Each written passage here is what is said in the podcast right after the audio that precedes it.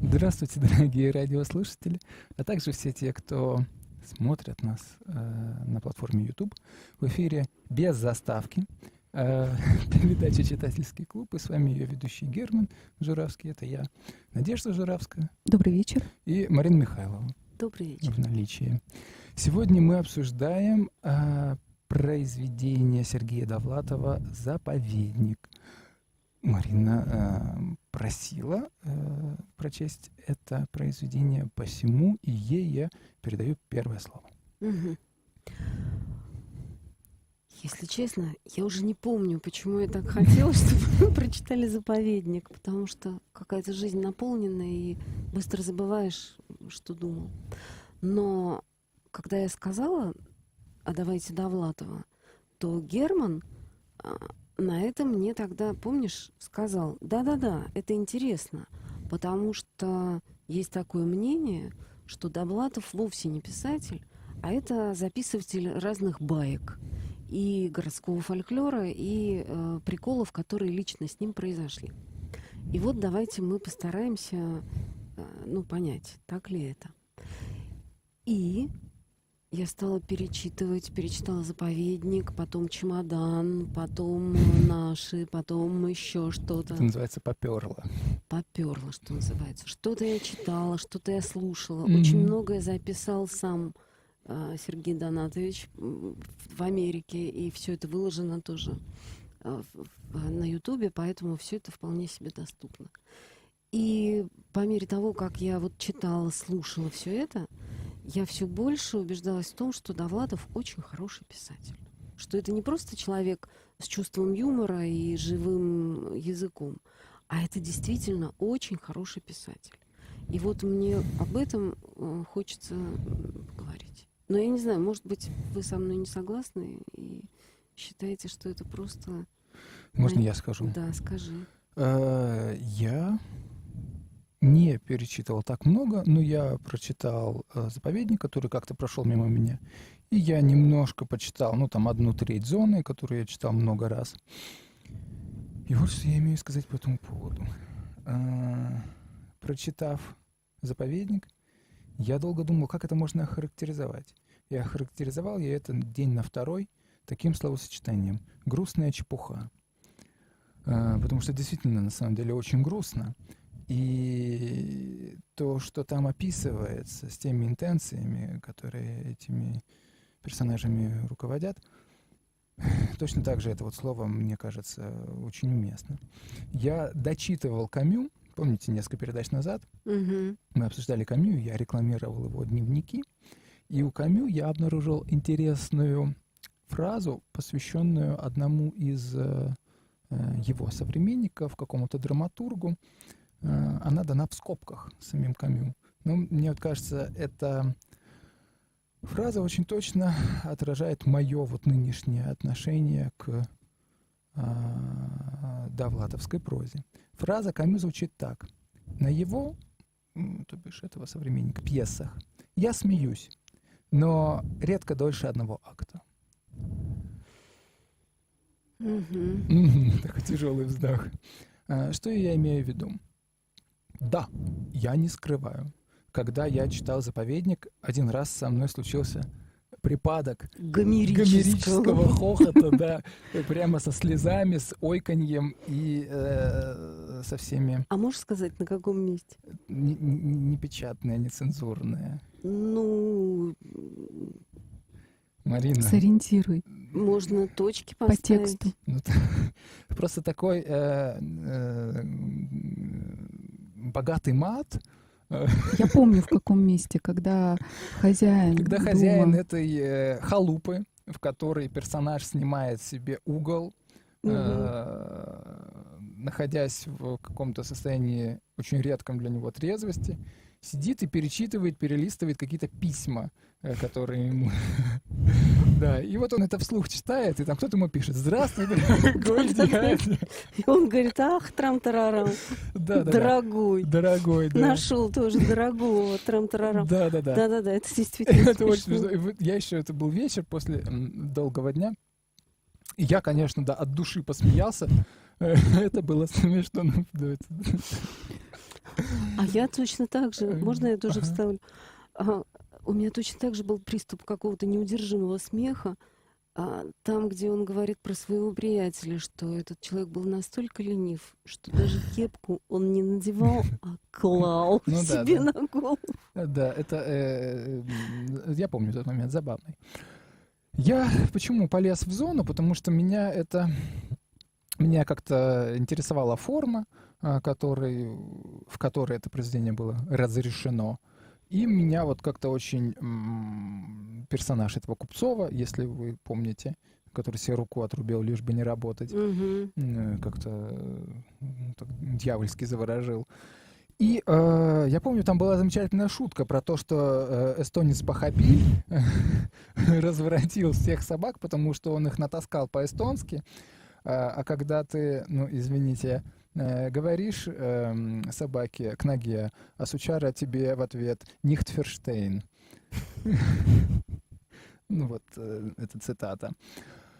А, Я помню, как меня радовала эта шутка. Как меня она веселила, как она мне казалась какой искрящейся, какой, какой живой, какой остроумной. Но перечитав вот ее, вот, ну там, условно, там в третий раз, я вдруг понял, что она меня не радует. Я такой, да, я помню, что там она тебе в ответ говорит Нихтферштейн. Окей. И вот э, я дочитывал параллельно Камю, и вот наткнулся на эту фразу и понял, «М, о- вот оно как бывает. Довлатов уважаемый человек. Я его... Я не хочу его хулить, э, но я понимаю, что действительно мне в нем не хватает э, малого, э, но это малое оказывается всем. И в частности, у Довлатова нет ни одной аллегории. У него совершенно ему не близок язык притчи, э, язык какой-то сложной поэтизации, какой-то метафоры. А я все-таки, я лично, я же не говорю, что это на всех должно распространяться. Почему вот мне- у меня возникло это? А, вот эта стенография э, советского быта, мне этого мало. Я вот поймал себя на этой мысли. И мне кажется, его сильно испортила журналистика. Вот, и он пишет, да, об этом, что вот большой, большая форма, большой роман, я так хочу, но я все привык, вот эти маленькие там.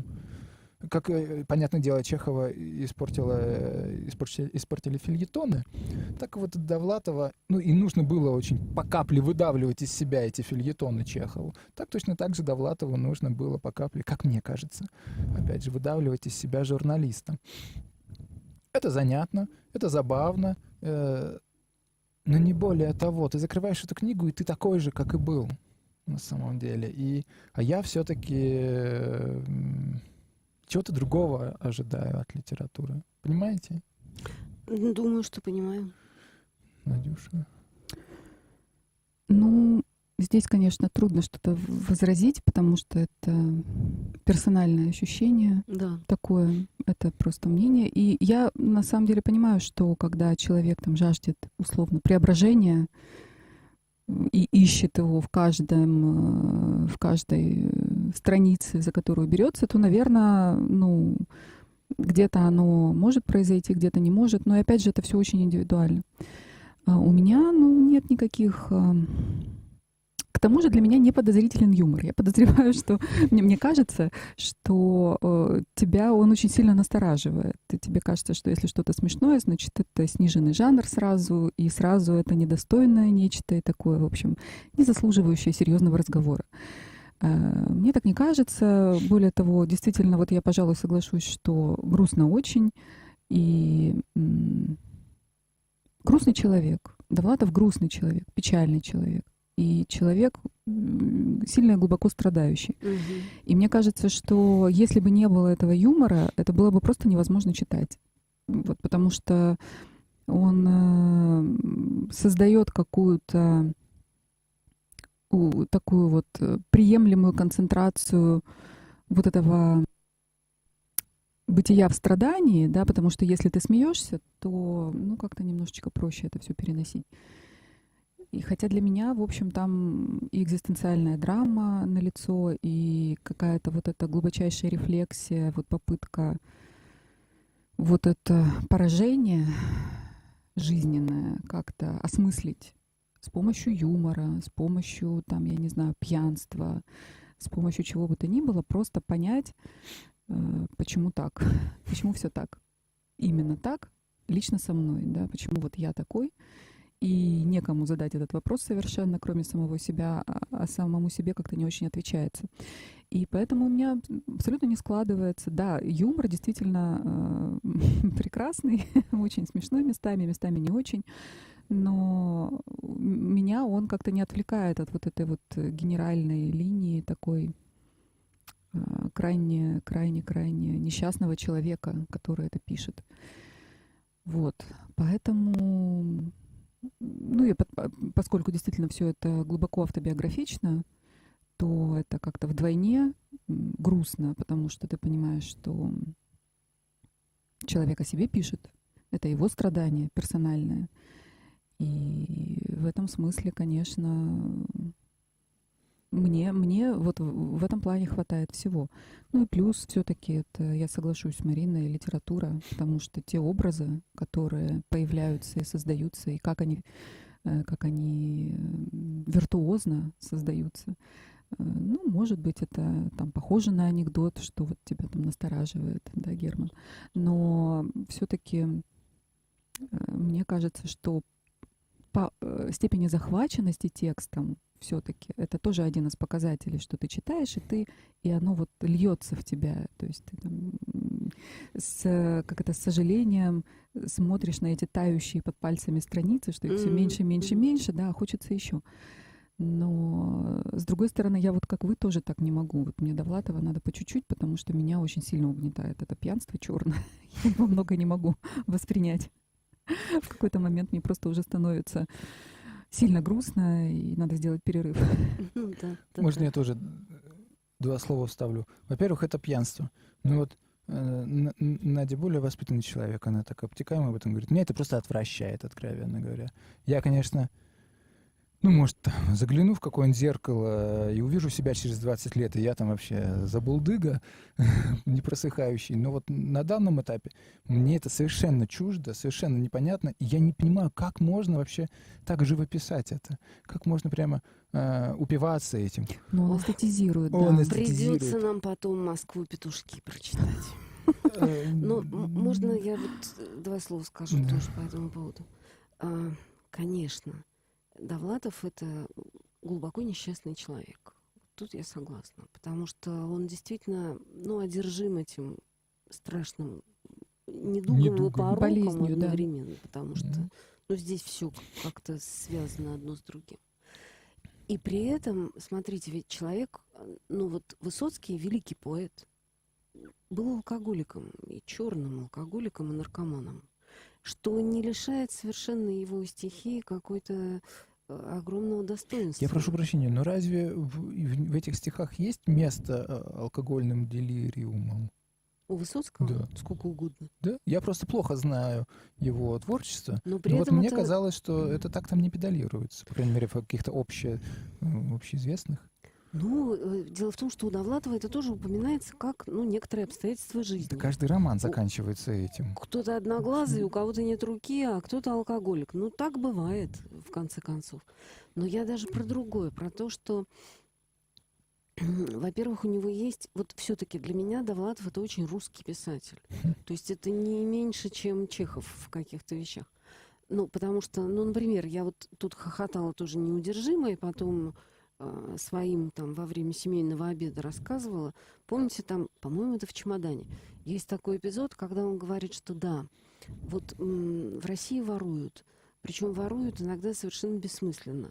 Я знал одного прекрасного человека, вполне себе вменяемого и разумного, который однажды украл на стройке ведро раствора. И пока он шел с этим ведром, раствор, конечно же, застыл. И, и вот он шел-шел, волок это ведро. Из искусства просто. И потом он его выбросил, потому что все, все. И это какая-то вот, ну, можно сказать, что, ну, во-первых, такого точно не бывает. Да? Во-вторых, можно сказать, это такая байка.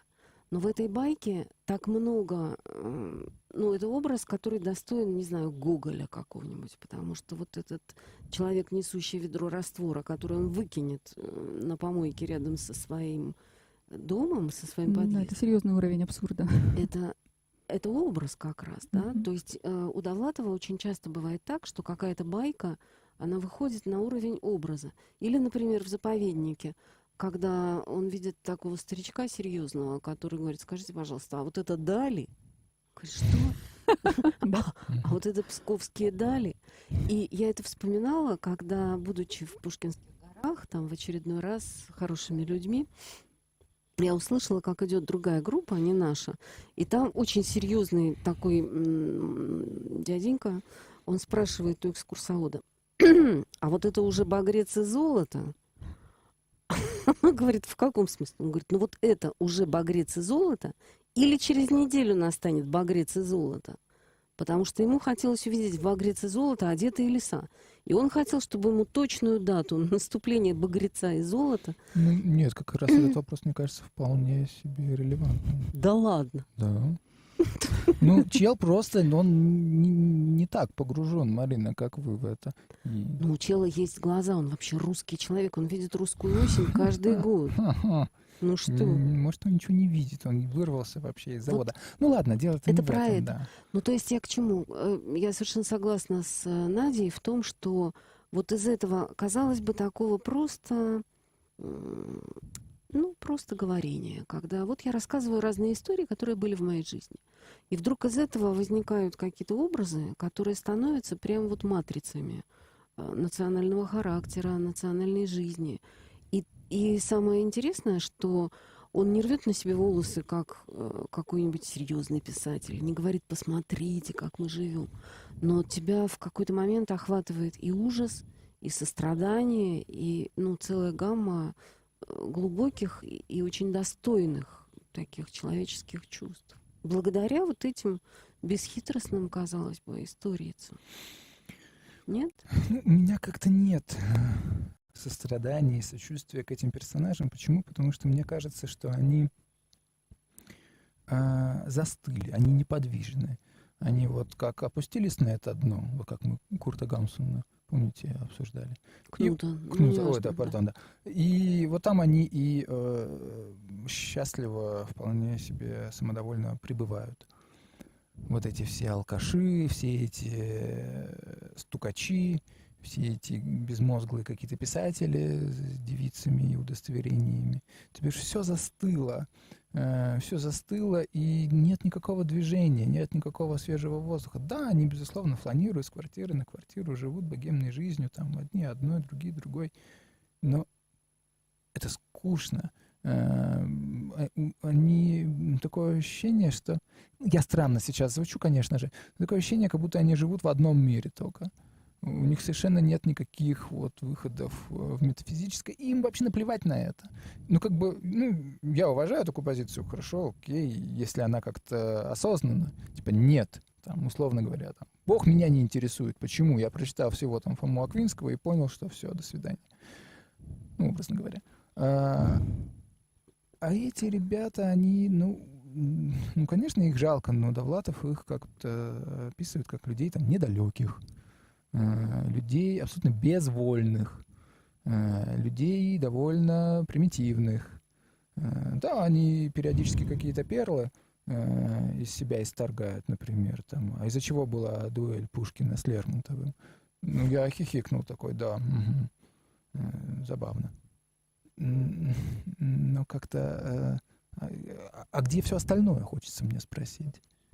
Это вопрос, мне кажется, не только к автору, но и к миру. Потому что как только выходишь за границы какого-то маленького своего кружка и встречаешься, ну, там, с разными людьми, вот так и хочется сказать, ребята, а где все остальное? Откройте глаза. А, ну да, но как бы не, не знаю. Да. Но справедливости ради, вот э, э, у меня возникло ощущение, вот хочу вас тоже об этом спросить, мне показалось, что вот такие чрезвычайно комичные, На самом деле он с симпатией относится к этим, хоть он их, э, там, конечно, Конечно, описывает очень э, нелицеприятно, но видно, что он сам один из них, и он совершенно не заносчив в отношении всех своих персонажей. Э, Он из них самый м, комичный. Э, При этом комичны только вот эти несчастные люди, то есть люди несчастливые, люди, которые э, постоянно э, вот что-то в какой-то нехватке пребывают. Потому что там есть несколько персонажей, а, про, которые, про которых практически ничего не сказано, потому что с ними все в порядке. Там вот какая-то пара, а, которая ему очень неожиданно понравилась, которые там вот хранители там одного из, од- э, одной из частей вот этой вот усадьбы, которые были э, счастливы. И поэтому они могли себе позволить быть расслабленными. о них нечего, да. Расслабленными, да, доброжелательными. Ну, это такая очень редкая там монета в тех краях. Вот, и ничего от тебя не требовать, да, и не хотеть, и просто разговаривать, ну, по-человечески. И действительно, они, он, видимо, настолько для него это вот бытие чуждо, что он не может ничего о них сказать. Он просто проносится мимо них, как бы отмечая их, что эта девушка была тоже там внезапно приятна, потому что где-то у нее был в тюрьме жених, поэтому она, в общем, не хотела, э, не не ходила его и не спрашивала, любит ли он Пушкина. Вот, а, а, ну, то есть вот какие-то вот такие проблески там есть, но они действительно, это как какая-то другая планета, на которой он не был, поэтому Мгм. сказать ему об этом нечего. Он просто говорит, что он там пошел, немножко погрелся рядом с ними, постоял, да, пообщался с людьми, которые, у которых все в порядке, которые не страдают до ума помрачения каждую секунду так, что им надо непременно сейчас напиться до полного отключения вообще любого сознания. Поэтому это именно, это, ко- конечно, такая череда э, несчастливых людей, каких-то вот уродств, персонажей таких. Но действительно, я с Мариной согласна, действительно эти образы претендуют прям вот на какую-то всеобщность очень сильно, потому что когда я прочла в очередной раз эту фразу «любите ли вы Пушкина?», у меня так перед глазами всплыло пара-тройка учителей русского и литературы, как бы, да, которые вот попадались э, на жизненном пути. И действительно, ну, ну, как можно так спрашивать, да, ты думаешь? А ведь спрашивают. То есть это действительно не придумано, именно поэтому так цепляет, и ты реагируешь на это. Ну, так это льет воду на мою же мельницу. Э, Получается, что Довлатов реагирует исключительно на свои какие-то раздражители, ну, как и любой из нас, Как безусловно любой говоря. да. человек. Он пишет Ну, о чем знает. Он знает э, о н- страдании, он знает об уродстве, он знает о поражении, он знает о э, том, как не надо жить, но при этом по-другому, ну, как бы вот он, он пишет А о как чем надо, знает. не знаю. Нет, он, он пытается это понять и пытается очень э, интенсивно. Одну фразу скажу, позвольте. Э, Меня настораживает еще какой-то невероятный всплеск популярности этого писателя, как мне кажется, в последние там десятилетия или годы э, наблюдаемый. Ну, ладно, там памятник поставили и сквер назвали, э, но я вижу там люди, знаете, там со значками, э, с его портретом или с какими-то там еще там цитатами. Э, Или в интернете я часто, часто э, сталкиваюсь тоже с фрагментами. Э, В книжных магазинах везде так как бы его книжки вы найдете и точно так же в каком-то какой-то мерч с ними. Я вижу, что да, людям это нравится. Вот э, Бродский и Довлатов, они как-то очень популярны, и это немножко настораживает, если Почему? честно. Ну, не знаю, я привык есть всякие невкусные вещи, которые принято почему-то считать деликатесами между тремя-четырьмя там людьми. Да, и я с подозрением отношусь к нормальной вареной колбасе. Понимаете? Ну, с Бродским же такой истории Ну. Бродский, я пока его не трогаю. А, с Пушкиным, хорошо, с Пушкиным А такой Пушкин, истории у тебя а нет? Пушкин это другое, потому что, мне кажется, на самом деле э, Пушкин мало кому интересен.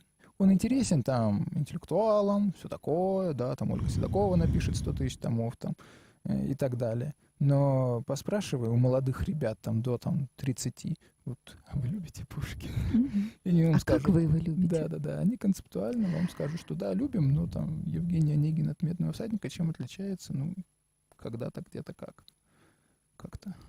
Ну, это Понимаете? зависит. М, Нет, на филологическом, естественно, вам все Нет, расскажут. я не- даже не об этом. Просто это, ну, во-первых, любить, не знаю, литературу, музыку, живопись, вот э, дано немногим. Да. Потому что, ну вот я тут прокатилась по родной стране, от Перми до Петербурга, и посмотрела, что людям под видом красоты предлагается в разных а, торговых точках. Это кошмар. Просто кошмар. Но если это продается, значит, это покупается. И вот тако- такое представление о красоте, да. Поэтому, ну, с Довлатовым и Бродским это какое-то редкое совпадение настоящего и, и, и коммерческого. Вот это редко бывает на самом деле. Ну, к тому же ты не думаешь, что здесь как с Пушкиным, то есть есть какой-то поверхностный пласт. А, Если посмотреть э, вот так вот беглым взглядом, да, человек пишет о чем? О зоне, все время пьяный. э, Это русский герой Как бы, да, ну, просто, в том да. смысле, что это откликается у большого Ну, количества многих, людей. Да, да. в стране, если ты говоришь о популярности, да, плюс юмор, плюс это весело, люди отдыхают, понимаешь, Конечно, да. но прочитать это на том уровне э, экзистенциального ужаса, на котором это написано, да, и прочувствовать это, да, ну немногим, но это не делает его от этого менее глубоким писателем, от того, что там э, его популярность обусловлена какими-то Я прошу прощения, приведите мне, пожалуйста, примеры глубоких мыслей у Сергея Довлатова. мысли и страдания не одно и то же. М, А что такое глубокие мысли? Вот Нет, еще можно одну вещь скажу? да. Вот я стала тут перечитывать доктора Живаго. И там есть такой момент, когда этот самый Николай Николаевич Веденяпин, да, ну вот дядя героя, он э, имеет такой долгий разговор с какой-то тетенькой вот из этого метафизически-мистического круга, такого близ-символистского. М. И он э, потом записывает в своем дневнике. А, Он говорит, что вот пришла э, на, там, на чуть-чуть, просидела до обеда, загрузила какими-то мистериями, которые там поэт Б пишет э, на музыку эм, композитора С. Понятно, да. И, и в конце концов он говорит, и я вдруг понял, ну я так пересказываю близко, к- ну, мыс- за мысль ручаюсь, я вдруг понял, почему меня раздражает даже вторая часть Фауста. Потому что после того, как нам христианство открыло красоту мира и человека, все вот эти конструкции со всякими духами, символами и всем остальным, это все кажется таким избыточно вторичным, таким каким-то вот попадающим мимо, что ну просто невозможно к этому отнестись серьезно. Я согласен, вторая часть Фауста вообще мимо кассы. То есть я про то, что э, я про то, что иногда какие-то смыслы очень важные. Например, вот эта самая знаменитая русская тоска, тоска дорожная железная, да, звенело Мгм. сердце, разрывая. Вот о ней можно потери- потеоретизировать, но это будет эм, довольно приблизительно. А можно вот рассказать какую-то... Ну, там же на самом деле пронзительные страницы в том же заповеднике о том, как приезжает его жена, да, с которой у них э, и бесконечная любовь, и бесконечное расстояние, и, ну, решается очень важный вопрос, там, оставаться или О уезжать. родине, в конце концов, там вот это ощущение места очень мощно, мне кажется, тоже Да. чувствуется. Да. Э, Я вспоминаю Сашу Соколова, который переехал в Штаты и, между прочим, э, издавал Соколова вот Карл Профер. Профер, да, э, тот же человек, который издавал да. и Бродского, и того же Довлатова. А, и вот э, Саша Соколов очень советовал э, русскоязычным, русскоговорящим литераторам уехать из страны, уехать от читателя и творить в совершенной изоляции. Ну, извините за глагол «творить». Ну, окей, писать в совершенной изоляции.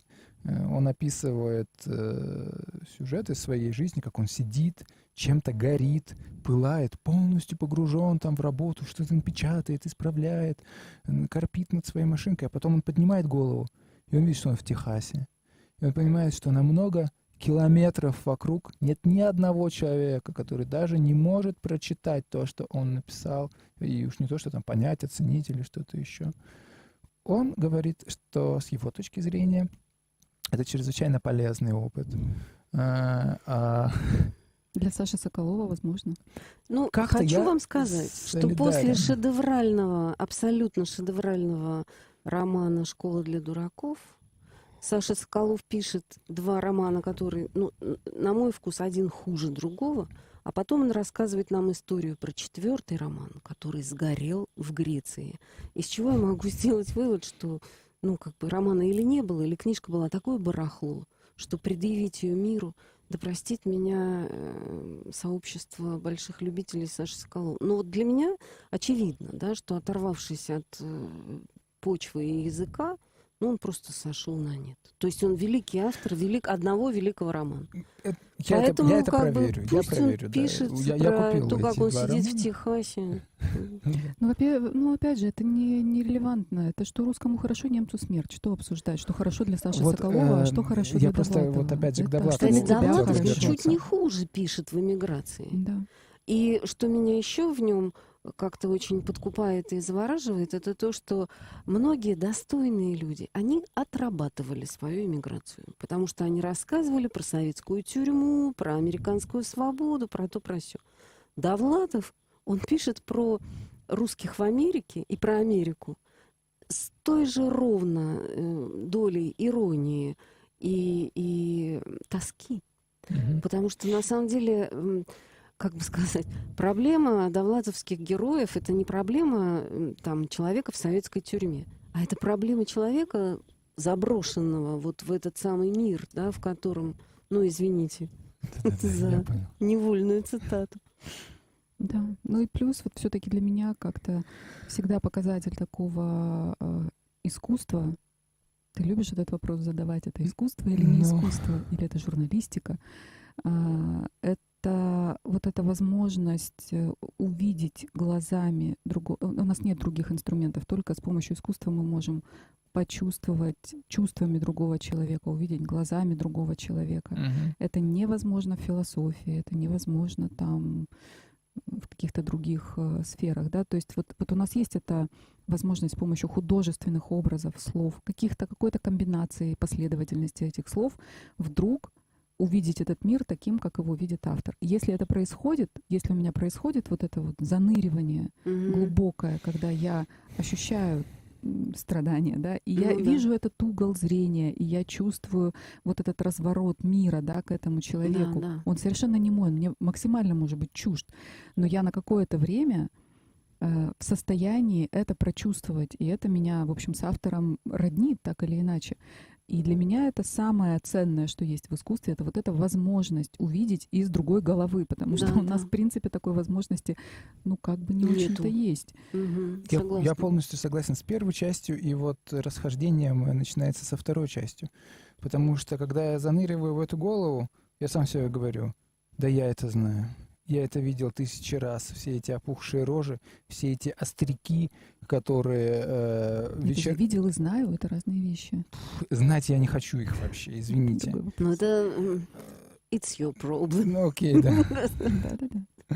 Э, Я это видел, эти, эти остряки, которые по вечерам вообще блистают красноречием, а утром не могут и двух слов связать. Э, Мне это все знакомо. Я устал от этого. Я хочу, чтобы люди были другими, чтобы страна уже переросла это и стала другой. Мне это надоело. Поэтому... Как я тебя понимаю. Да, Извините да. за, да, за некоторого рода вот эмоциональность такой. Мне кажется, что на самом деле Довлатов, он лишний раз вот льет вот эту странную воду на странную мельницу. Вот Ваннегута мы обсуждали в прошлый раз, что каждый раз там э, ас- аствацатурова мысль, что каждый раз, создавая очередное там героическое произведение о войне, мы так или иначе ее эстетизируем и открываем двери для новых войн. Это плохо. Вот прямо плохо-плохо. Знаете, кошечку научим вот сюда не гадить, а гадить только в туалет. И здесь то же самое. Когда он описывает всех этих забулдык э, так искрящийся, таким искрящимся текстом, что невольно хочется выпить коньячку. Э, мне лично, например. Друг мой, тут вот проблема только в одном. Я согласна, что мир без войн и без алкоголиков гораздо веселее и лучше, чем мир э, такой, какой он есть сейчас. Но он существует такой, какой он есть сейчас. И вот эти люди, да, которые сейчас там, кто в окопе, кто в канаве, Ну, а- а нам никуда... А это братья наши, нам никуда от этого не деться. Ну, просто мне кажется, у человека и так очень много проблем, которые надо бы решить. Так он поэтому и пьет, вообще-то. Вместо Потому того, что чтобы, вместо того, чтобы решать проблемы. Он Ну, я- проиграл. Ну, а Нет, как он должен их пытается решать? их решать, но у него не получается. И это очень по-человечески тоже. Ну, а как ты возьмешь и одним махом решишь все свои проблемы прям У сразу? кого-то ну, удается, кому-то удается, а кому-то нет. Вот я в прошлый раз уже цитировал э, Марину, которая цитировала тоже кого-то, что некоторые вопросы нельзя решить в горизонтальной плоскости. Конечно. Они упорствуют в этой горизонтальной плоскости. И на том стою и не могу иначе, говорят они, бьют себя в грудь. Ну что ж, молодцы. Значит, значит мы увидим то, что увидим. Так они не молодцы, они бедняги. Ну, это, я это имею в виду. Э, Вот, они бедняги, и, и с другой стороны, э, ну, все-таки, вот мне кажется, что и мир, и человек может стать другим в тот момент, когда он э, честно увидит себя таким, какой он есть сегодня. То есть, если я буду изображать из себя хорошую девочку, то я так и помру во грехе своем. А если я в какой-то момент вот соглашусь с тем, что да, у меня есть какая-то и внутренняя тьма, и Ой, внешняя Ой, слабость. хитрость на этом. Вот э, с Женей его сегодня нет, мы это обсуждали. А, я сам на это попадался не единожды, и Женя тоже на этот же скользкий путь вступил.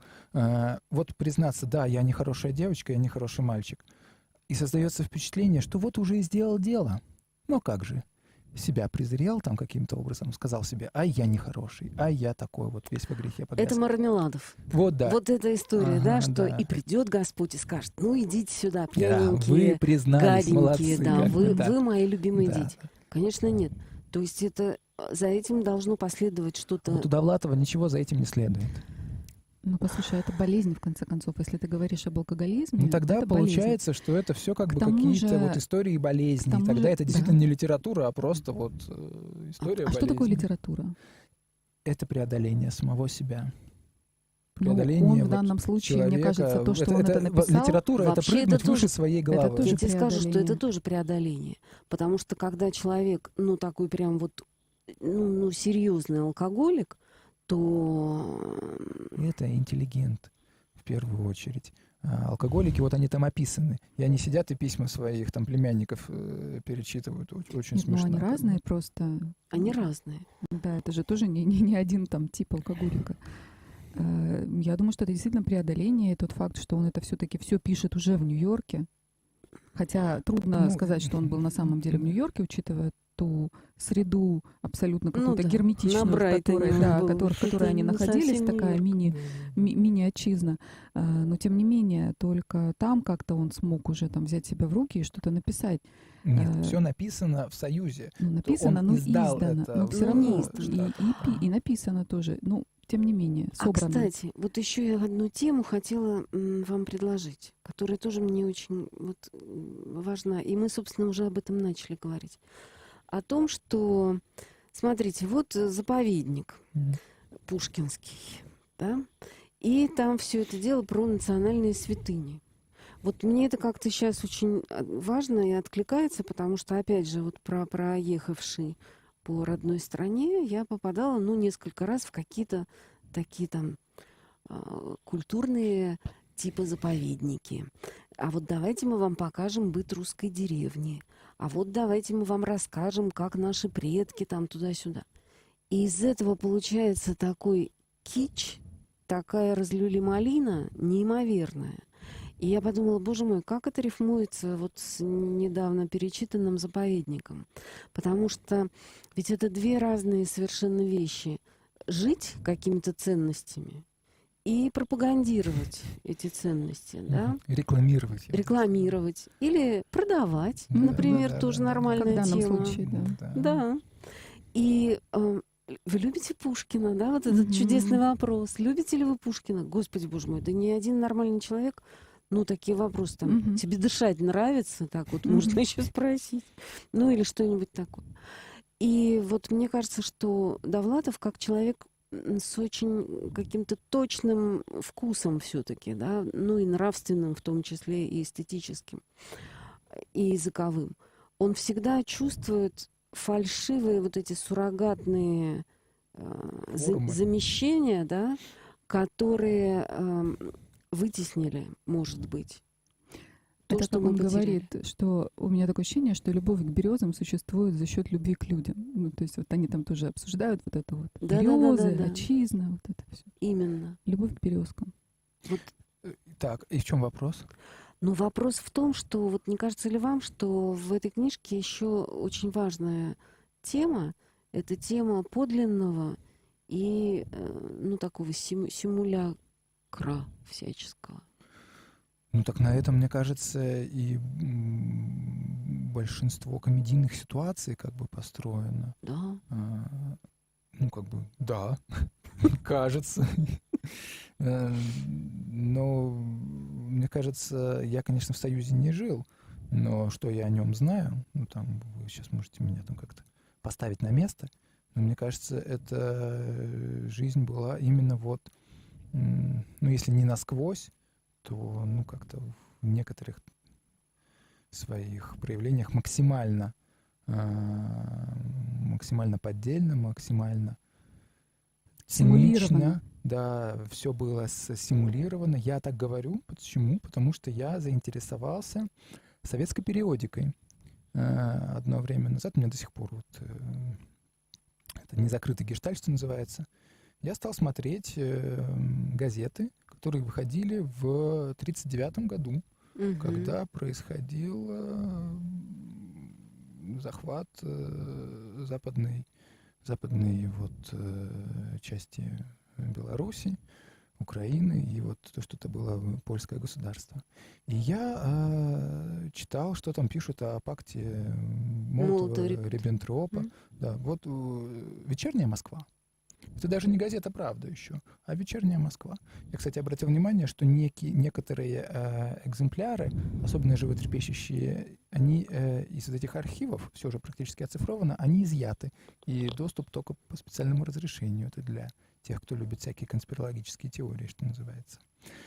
И я м, обратил внимание, что в газете «Вечерняя Москва» всегда есть рубрика «А что говорят рабочие?» по поводу тех или иных политических событий. И рабочие какого-то там ну, уралмашевского, скажем так, завода э, сказали, да, все правильно, мы должны защитить братский народ, э, и все хорошо. И меня поразила одна формулировка. А польское правительство, которое будто бы бежало бы там в считанные часы, а, эти рабочие назвали рахитичным. И я прямо такой, ух ты ж, ничего себе. Слова-то какие Рахитичное знают. польское правительство. А я сразу вспомнила, когда Валтову доверили от имени Доярки писать письмо. Да-да-да-да-да-да-да-да. Сталинской газете. Да, припоминаю. И вы знаете, вот в этот момент на меня вот полыхнуло чем-то таким, э, чего я все-таки не застал – но о чем я много слышал, о чем я всегда там в интервью всяких людей, которые старше меня в книжках. И вот это вот од- один, одно вот это прилагательное, рахитичное польское правительство, которое, э, которое э, рабочие с этого Уралмаша условного. И я вот понял что-то для себя. Может быть, я ошибся. И все было классно, и молоко было в, трё- в, в треугольниках. И молоко было, и же правительство да, было. вот это- да, да, да, происходит. всё В том-то и дело, сразу, что да. все сразу. Но тут я хочу сказать страшное, потому что а, у- в моей жизни тоже был такой период, когда я э, искренне верила, что да, это вот советский выморочный период, вот это все из-за этого. Но а до этого это была у нас прекрасная Россия, которую мы потеряли. И вдруг я стала какими-то открытыми глазами перечитывать русскую классику, да? И когда ты, например, читаешь Дубровского, ты понимаешь, какая была судебная система. Потому что Александр Сергеевич тебе говорит, а вот сейчас я вам покажу, как можно отобрать у человека имение, Мгм. которым владело Ни что, там ни 10 про что, поколений да. его семьи. Вот так. Или Николай Васильевич Гоголь, потому что вот, это, вот этот язык, такой как бы псевдонародный, псевдоканцелярский и абсолютно выморочный. Это в, в мертвых душах полным-полно. И в ревизоре полным-полно, да. То есть я вдруг поняла, что это какое-то свойство э, роковое не только советской жизни. Это свойство, ну, почему-то вообще нашей жизни, да. Мгм. И когда я там читаю про каких-нибудь князей, ну вот одновременно пишутся какие-нибудь прекрасные произведения древнерусской литературы про то, как нас Мамай там э, всячески Мгм, гнетет и, мгм. и как э, Батый разоряет Рязань. И в это время я вдруг узнаю, что прекрасный город Малога в Вологодской области и там 50 сел рядом с ним были сожжены одним из детей Александра Невского, потому что ему так надо было. Потому что вот одному русскому князю надо было немножко поставить на место другого. Мгм. И он сжигает город и 50 сел в окрестностях этого города. После этого мне рассказывают, какая ужасная трагедия. Там затопили бедный город Малога, чтобы построить э, э, ГЭС. Ну так мы до сих пор без ограничений используем электроэнергию. А там-то человек просто взял и сжег Мгм. без всяких. То есть это я к чему? К тому, что Гоголь, Довлатов и многие другие прекрасные авторы, они в какой-то момент нас возвращают вот к реальности абсолютно трагической. Той страны, которую мы так любим и в которой так страшно жить. Кстати, по поводу этой страны. Мне кажется, что очень серьезный мотив в книге — это пьянство черное, ужасное. Но то сочувствие, которое встречают граждане, пьющие, У э, остальных у, у людей, всех да. остальных, то есть это как будто бы э, запил, это как заболел, это как, Именно. это как какое-то... а, ну, Это то есть совершенно понятно, да, что это это не болезнь. позор. Ну, это- да. Позаботиться Да, о нем это же надо. надо вот Да, щас- да, Ой, а как он там? Он не замерзнет под заборчиком? Может, прикроем чем? И прикроем. он тоже, он как будто каждый раз удивляется, когда он уходит в этот запой очередной, да, что э, его запой, в общем, а- особого эффекта никакого не вызвал там в администрации, да, этого заповедника, Да, там, да, ну, пропускает Ну, экскурсию. такое бывает с Ну, людьми. запил да, Ну, с кем не да. бывает. да. То есть вот это вот сочувствие конкретно к этой к этому конкретному порогу, к этому конкретному вот э, заболеванию, скажем так, оно тоже его продолжает э, взращивать как-то и поддерживать, потому что если бы у человека там что-то большее было поставлено на кон, ну, может быть, это была бы другая история, и причем это с самого начала была бы другая история. Мгм. Это же эстетизировалось еще, когда они там по крышам с девушками ходили, Да, свободные да, да. литераторы, да, молодые Петербурга. Так ужас-то в том, что точно то же самое и со всякими другими пороками. Потому что, ну вот у того же Гоголя, вот мы сейчас перечитываем с мужем «Мертвые души», Мгм. там э, помер прокурор в городе э, после того, как э, они стали подозревать, что Чичиков, возможно, проверяющий из Петербурга. И до этого там такая беседа между чиновниками, и они почтмейстеру говорят, что да ты-то что, тебе-то что украсть-то, сургуч, что ли, на почте на этой твоей? А нам как жить? К нам же приходят и предлагают, а у нас жены, а жену-то одеть, ее-то в какие-нибудь... Как? А то она будет хуже Прасковьи Ивановны, жизни не будет никакой. И они как-то так об этом говорят, как о само собой разумею. А как взятки не брать? Ну, у меня же жена, детишки и все такое. А кроме того, кроме Сургуча, есть другие возможности.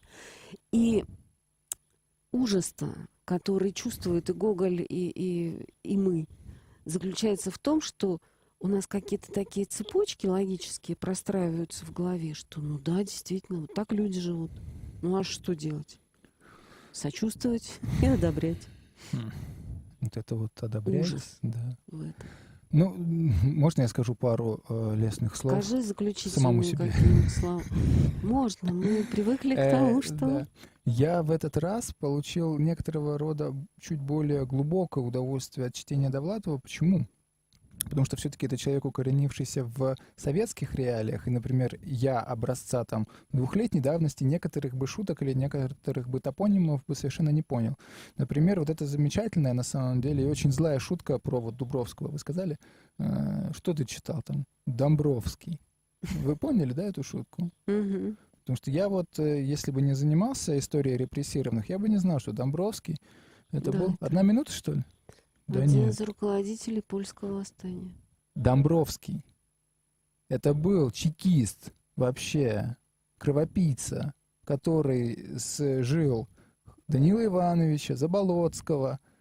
И всех вот А. этих, они все к нему ходили. Вот оно что. Да, Шварц у него был под колпаком. Есть даже стихотворение «Улица Чайковского, кабинет Домбровского». Кто-то там сидит, дальше, дальше, дальше. Мгм. Все они, он был типа интеллигент, открытые вечера, они все к нему ходили, там вино пить и И этот шутки стукач шутить. еще на экзамене Да, и это же стукач, как бы. Вы, вы тоже, значит, не поняли, Марина. Нет, я не понимаю. Да, Я он думала, назвал что- вообще фамилию там э, сволочь минута? ещё. Ну все, Всё нету уже. времени, да.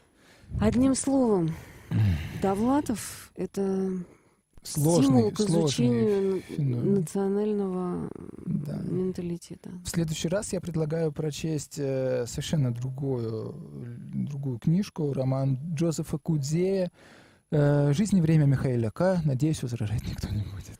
Джозеф Кут, Зеи, «Жизнь и время» Михаила К. Да. Хорошо. Спасибо за внимание. Спасибо всем присутствующим. До свидания. До свидания. До свидания. Спасибо, братцы.